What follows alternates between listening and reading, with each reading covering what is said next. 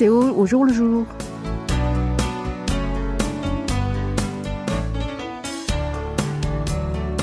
Bonjour à tous, merci de nous retrouver pour cette nouvelle édition de Séoul au jour le jour. Cette année, la 19e édition des Jeux asiatiques se tiendront en septembre à Hangzhou en Chine. Cette édition avait été prévue pour l'an dernier, mais elle a été reportée à cette année. Lors de ces Jeux, les pays asiatiques concourront pour décrocher 482 médailles d'or.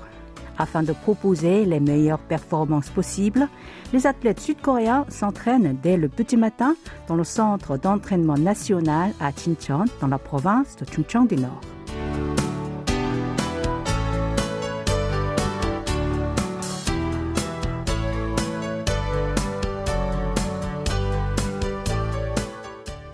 Les Jeux asiatiques de 2023 commenceront le 23 septembre et s'achèveront le 8 octobre. C'est la troisième fois que la Chine organise cette manifestation sportive après celle de 1990 et de 2010. Lors du jour de l'an, 150 athlètes du pays du matin clair ont commencé leur entraînement dans le centre d'entraînement national avant même le lever du soleil et se sont rassemblés dans un gymnase pour faire des exercices d'étirement. Puis ils se sont déplacés au stade bien éclairé pour courir ensemble. Malgré le grand froid et les moins 10 degrés, ils ont enlevé un à un leur manteau. Après la course, ils se sont dispersés vers leur lieu d'entraînement selon leur discipline. Sur la piste de patinage, les patineurs de vitesse se sont exercés. En uniforme, ils ont mené leur entraînement comme s'ils participaient à une vraie compétition olympique. Après l'exercice matinal, les sportifs sont allés manger à la cantine. Sur les tables ont été installées des parois acryliques pour éviter toute contagion au Covid-19. Malgré ces barrières transparentes, ils se sont réunis en petits groupes et se sont régalés en discutant et en riant. Lors de ces Jeux asiatiques se dérouleront aussi des épreuves de qualification pour les Jeux olympiques d'été de Paris prévus à l'été 2024. Les athlètes vont donc s'adonner à la préparation de cette manifestation mondiale jusqu'au jour J.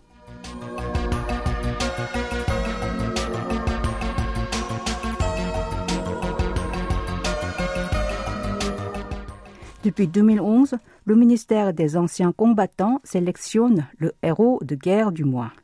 Il s'agit de ceux qui ont contribué à la défense de la Corée du Sud dans le cadre de la guerre entre les deux Corées qui a eu lieu entre 1950 et 1953.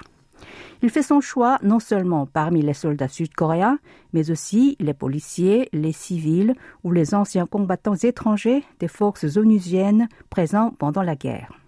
Le ministère publie chaque mois le personnage sélectionné et organise des événements commémoratifs dans le but de faire connaître leurs exploits. Pour le héros de janvier 2023, le ministère a choisi le bataillon belge luxembourgeois qui a défendu pendant 55 jours, au risque de sa vie, son camp à Kimhwa, dans la province de Gangwon, pour arrêter l'armée chinoise de descendre vers le sud la Belgique et le Luxembourg ont accepté la demande pour la participation de guerre adressée par l'ONU après l'invasion de la Corée du Sud par le Nord. Ils ont formé une troupe unifiée avec 700 et 48 soldats respectifs. Ils sont arrivés à Busan le 31 janvier 1951. Ce bataillon a été affecté à l'armée américaine et a joué un rôle décisif pour entraver les attaques de l'armée chinoise et assurer le retrait de l'armée britannique. Puis, le 26 février 1953, cette troupe a réussi à défendre le camp à Kimhwa contre les offensives des ennemis jusqu'au 21 avril, à savoir 55 jours. Elle s'est trouvée plusieurs fois dans une situation dangereuse par les attaques intensives, mais elle a fini par accomplir sa mission en déployant son esprit combatif. Les batailles de Imjeon, de Hakdangni et de Chakol sont considérées comme ses victoires les plus précieuses et aussi les meilleurs exploits de la guerre de Corée. Ensuite, le 21 avril, la troupe a cédé la place à l'armée américaine et s'est déplacée dans une autre région. Le gouvernement sud-coréen a établi à Dongducheon, dans la province de Gyeonggi, un monument commémoratif destiné à rendre hommage à ces soldats étrangers. Et chaque année, une association d'invalides de guerre de la ville organise une cérémonie d'hommage en leur honneur le 11 novembre, à l'occasion de la journée commémorative des anciens combattants des forces des Nations Unies qui ont pris part à la guerre de Corée. Et voici le moment de prendre une petite pause musicale, écoutant la chanson de Tim, Sarangamida, Je t'aime.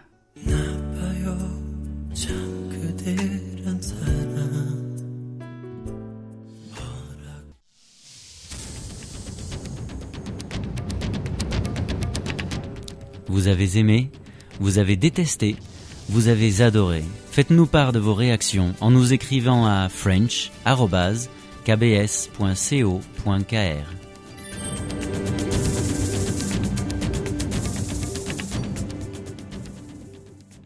Dernièrement, le manque d'exercice physique des adolescents s'aggrave. Cela ne date pas d'hier dans la société sud-coréenne où les premières préoccupations des lycéens sont les notes scolaires et l'entrée à l'université. Par ailleurs, en raison de la crise sanitaire qui entrave les activités en face à face à l'intérieur et à l'extérieur de l'école, le problème empire. Kim est une élève d'un lycée situé à Chuncheon dans la province de Gangwon. Elle ne voit aucune utilité à faire du sport. D'habitude, elle ne fait presque aucune activité physique. Elle préfère rester couchée et regarder son smartphone. Et quand elle rencontre des amis, ces derniers vont au restaurant, au café ou dans les PC rooms des cybercafés. Les garçons ne sont pas très différents non plus. Lors de l'heure du déjeuner ou de gymnastique, Yoon, un élève de ce lycée, joue au football ou fait d'autres activités physiques. Mais à part ça, il passe la plupart du temps à jouer aux jeux vidéo ou à étudier dans des instituts privés. Comme ces deux cas, la situation des adolescents sud-coréens est inquiétante. D'après l'Organisation mondiale de la santé, qui a effectué une étude sur la quantité des exercices physiques des adolescents de 142 pays, celle de 94% de ces jeunes sud-coréens est inférieure à la quantité recommandée. Il s'agit du plus bas niveau au monde. Ces trois dernières années, les établissements scolaires ont effectué des cours en distanciel et cela a aggravé le manque d'exercice physique de leurs élèves. En effet, selon le ministère de l'Éducation, le taux de ceux présentant un bas niveau de force physique est passé de 12% en 2019 à 18% l'an dernier. Dans ce contexte, le ministère a établi un projet de promotion de la gymnastique scolaire. Il s'agit d'améliorer la gestion de cette dernière et de systématiser les clubs sportifs au sein des établissements scolaires. Il prévoit également de proposer des programmes adaptés aux élèves dont la force physique est d'un bas niveau. Cependant, cette initiative ministérielle n'est pas mise en place dans les établissements scolaires. D'après un professeur de gymnastique d'un lycée, il y a peu de différence par rapport à la crise sanitaire et aucun programme pour la promotion de la gym scolaire n'est en cours dans son établissement.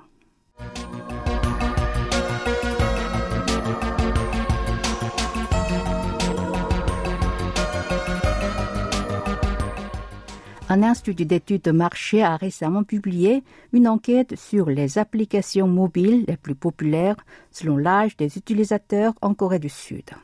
D'après cette étude, celles de KakaoTalk, de YouTube et de Naver ont occupé les trois premiers rangs dans toutes les tranches d'âge.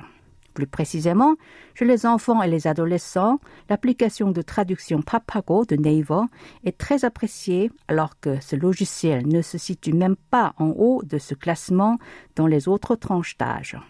Cela s'explique par le fait que les écoliers, les collégiens et les lycéens l'utilisent souvent pour étudier l'anglais ou consulter des documents écrits en anglais. Pour eux, ce programme remplace donc les dictionnaires. Pour ce qui est des applications financières, la prédilection diffère selon les générations. Les individus d'une vingtaine d'années préfèrent tous l'entreprise de technologie financière Biba Republica et ceux de 30 à 69 ans Samsung Pay. Cela est sans doute dû à la préférence des marques de smartphones par chaque génération. Au pays du matin clair, seulement chez les jeunes d'une vingtaine d'années, les utilisateurs d'iPhone sont plus nombreux que ceux des modèles Galaxy de Samsung. Pour les autres, comme il n'est pas encore possible de profiter du service d'Apple Pay, ils ont dû opter pour tous. Quant aux réseaux sociaux, Facebook a disparu du classement dans toutes les tranches d'âge, sauf les adolescents. Cela s'explique par leur utilisation fréquente de Facebook Messenger. Chez les 10 à 39 ans, Instagram, centré sur les photos, est placé en haut dans le classement. Et chez les 40 à 69 ans, Band de Naver, adapté aux clubs et aux réunions, est particulièrement plébiscité. Si on s'intéresse aux deux principaux portails sud-coréens, alors que Naver est convoité par toutes les tranches d'âge, Taum est seulement apprécié par les quinquagénaires et les sexagénaires. Et l'application mobile qui s'est récemment hissée parmi les plus utilisées est celle de navigation automobile T-Map.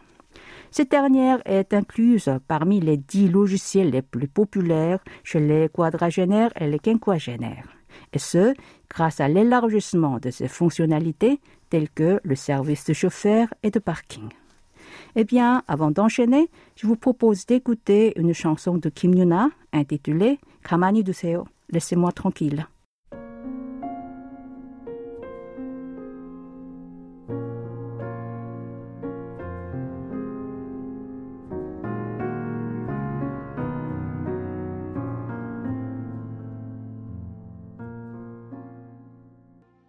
En Corée du Sud, le secteur de souvenirs touristiques connaît un changement. Avant, les magasins de souvenirs situés près des sites touristiques populaires étalaient des articles bon marché typiques et banaux. Mais maintenant, ils se diversifient et s'élargissent jusqu'aux desserts à base de spécialités régionales ou aux accessoires de mode et de décoration d'intérieur avec des designs plus raffinés. Suzanne est une Singapourienne d'âge mûr. Elle a récemment visité la Corée du Sud. Avant de rentrer dans son pays, elle est allée dans le grand magasin Lotte, situé au cœur de Séoul, pour acheter des cadeaux pour ses amis. Dans un rayon proposant des spécialités régionales branchées, elle a acheté des snacks d'algues en sachet produits à Srochan, dans la province de Chungcheong du Sud, et une boîte de caramel au sirop de riz issu d'Andong, dans la province de Gyeongsang du Nord. En fait, quand elle avait visité de célèbres sites touristiques tels que le quartier branché étudiant de Hongdae ou le palais de Gyeongbokgung, palais principal de la dynastie Joseon, elle avait essayé de trouver de jolies collations coréennes pour les offrir à ses amis comme cadeau en vain. Mais elle a pu en trouver qui lui plaisaient dans cette structure. Les souvenirs touristiques, qui sont devenus plus tendance, séduisent non seulement les voyageurs étrangers, mais aussi les Sud-Coréens. Ce qui a déclenché ce changement dans ce secteur est la demande des Sud-Coréens pour le tourisme à l'intérieur du pays qui a augmenté après la crise sanitaire. Une entreprise de mode, par exemple, a lancé, en coopération avec le Musée national, la collection de la statue Bodhisattva méditant. Il s'agit de onze vêtements et accessoires de mode qui font figurer l'image de cette statue comme motif. 7-Eleven, une chaîne de supérettes ouverte 24 heures sur 24, vend, pour sa part, la carte de transport de Mappé. Mappé est une médaille ronde utilisée dans le royaume de Joseon, période qui a duré du XIVe au XXe siècle. À l'époque, cette pièce de métal permettait aux fonctionnaires d'utiliser les chevaux de l'État lorsqu'ils se déplaçaient pour les affaires publiques.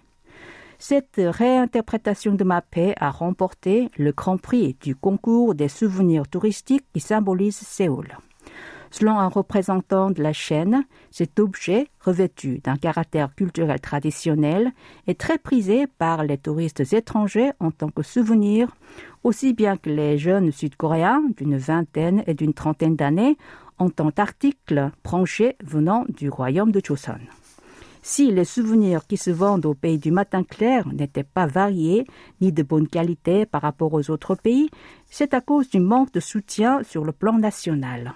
Étant donné que ce type de marchandises ne rapporte pas grand-chose à court terme, seules les entreprises de petite taille les produisaient. Ainsi, leur unique aspect de compétitivité était leur bas prix, ce qui a rendu difficile l'amélioration de la qualité des produits et la croissance de cette industrie. Afin de résoudre ce problème, les spécialistes soulignent la nécessité de la collaboration entre l'administration et les entreprises privées.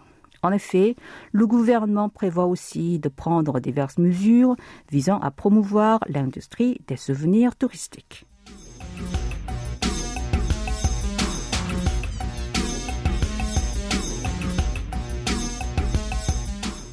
Dans le quartier de Tongmun à dans la province de Chungcheong du Sud, il y a un lavoir géré par une association bénévole.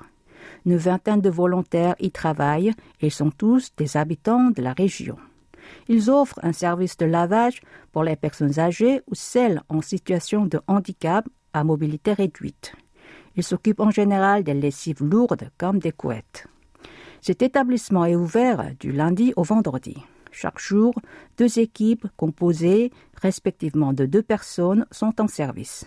Si l'équipe du matin récupère des couettes et les lave, celle de l'après-midi prend le relais et les sèche au moyen d'un sèche-linge ou sous les rayons du soleil avant de les rendre chez les propriétaires. Cette structure a été créée il y a trois ans à l'initiative de certains habitants du quartier qui voulaient aider les voisins ayant du mal à faire le linge eux-mêmes. L'association bénévole a proposé cette idée lors du concours de projets de rénovation liés au quotidien. Elle a été sélectionnée pour obtenir une subvention d'environ 15 000 euros. Avec cet argent, l'organisme a loué un espace d'une superficie de 30 mètres carrés et acheté des machines à laver et des sèche-linges. Trois ans après son ouverture, les bénévoles du lavoir fournissent des prestations à plus de 250 ménages, dont des foyers monoparentaux, des seniors qui habitent seuls, des personnes en situation de handicap et des citoyens défavorisés. Si les bénéficiaires de ce service appellent le centre de bien-être du quartier ou directement les bénévoles et fixent la date et l'heure de visite souhaitée, ces volontaires arrivent chez eux et récupèrent le linge à laver. De plus, en se rendant chez eux pour la récupération et la restitution du linge, ils vérifient s'ils vont bien. Ce lavoir n'est pas seulement un lieu où on fait la lessive, c'est aussi un espace où non seulement les volontaires qui y travaillent, mais aussi des habitants du quartier se réunissent pour discuter en prenant du thé et des collations. Les bénévoles de cette structure avouent qu'ils éprouvent une grande satisfaction par le fait qu'ils peuvent aider les voisins en difficulté et cela les encourage à continuer cette action de solidarité. Et voilà, c'est le moment de retrouver tout un cinéma présenté par Antoine Coppola. Avant de le rejoindre, je vous propose d'écouter la chanson de Ijok, Palais, lavage de linge.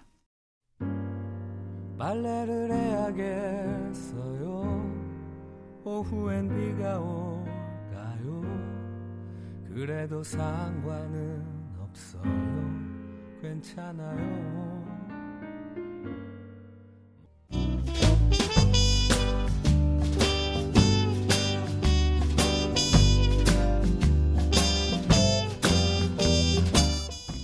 Bonne année à toutes et à tous. Encore avec Bargain, les séries sud-coréennes ambitieuses commencent nettement à se démarquer des dramas remplis de cendrillon et de princes charmants.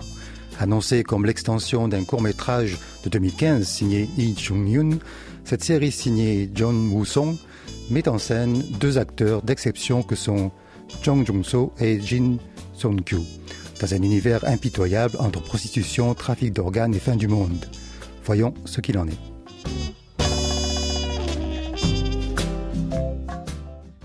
Le court-métrage de 14 minutes de 2015 avait fait sensation et lancé la carrière du réalisateur Lee Chung-yeon.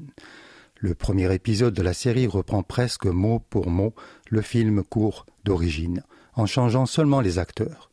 John Jong-so joue la supposée vierge attendant dans une chambre d'hôtel perdue de Gapion, qu'un adjossi, un homme mûr, vienne la déflorer pour un million de won, une somme équivalente à 700 euros. Le premier rebondissement de l'intrigue survient quand on comprend que la jeune fille continue de se vendre au téléphone à d'autres clients, et toujours comme une vierge. Un deuxième rebondissement, plus alambiqué, mais profondément métaphorique, dévoile que la jeune fille fait partie de tout un système où des dizaines d'autres filles font le même business de leur supposée virginité, à l'étage supérieur de l'hôtel. Et le clou de l'histoire est que les clients sont ensuite dépecés pour un trafic d'organes. 좀 쉽진 않았어요. 내가 너 AB형인 줄 알았어. 신장부터 시작할게요. 9,300. 제발. 돈더 올리지 마세요. Si le court-métrage n'insistait pas trop sur le sens de cette dernière pirouette, la série le fait clairement. Les hommes sont vendus comme des bouts de viande, tout comme les corps des femmes, et traités quotidiennement dans la société. Déflorer une vierge étant le nec plus ultra de beaucoup d'hommes. la tradition du mariage étant la légitimation de la chose, l'exploitation du corps des femmes continuant du déflorage à l'enfantement. Mais cette série ne s'arrête pas là. L'hôtel s'écroule un peu comme dans Judgment, le célèbre moyen métrage de Park Chan-wook, et victime et bourreau se retrouvent dans le même bateau qui coule.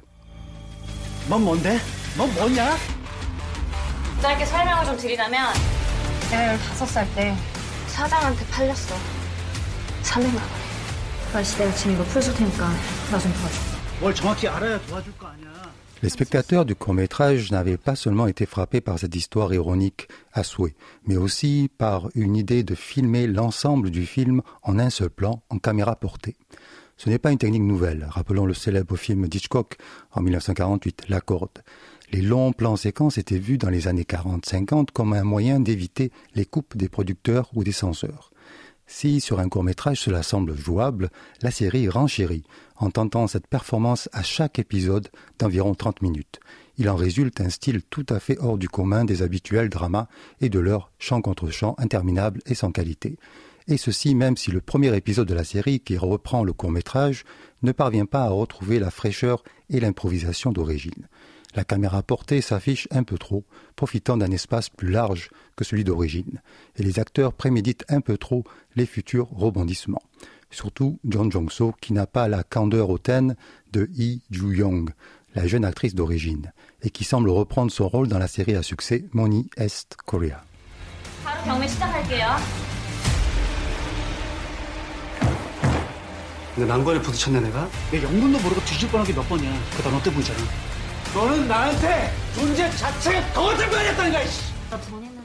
Le développement de l'intrigue passe par celui du trafic d'organes. Ce dernier, déjà vu dans Squid Game, pour les mêmes raisons, même si encore peu clair, a bien une réalité et il est surtout le symptôme emblématique du nécrocapitalisme actuel.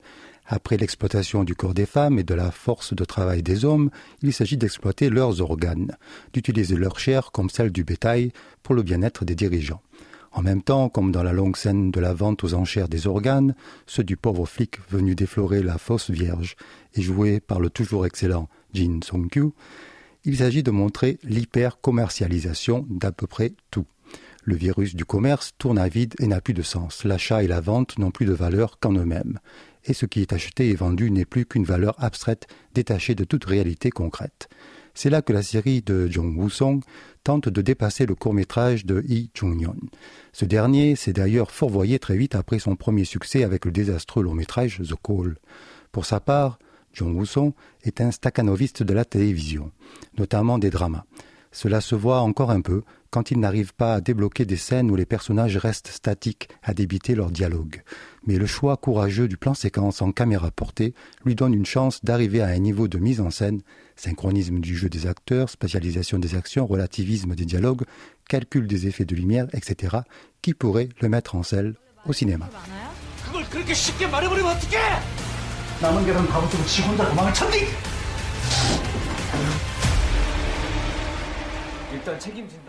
La série produite pour TVing de CG Entertainment, qui aura une diffusion sur Paramount Plus aux USA, est déjà bien partie pour entrer en liste dans le panthéon des séries coréennes aux côtés de Squid Game et Hellbound.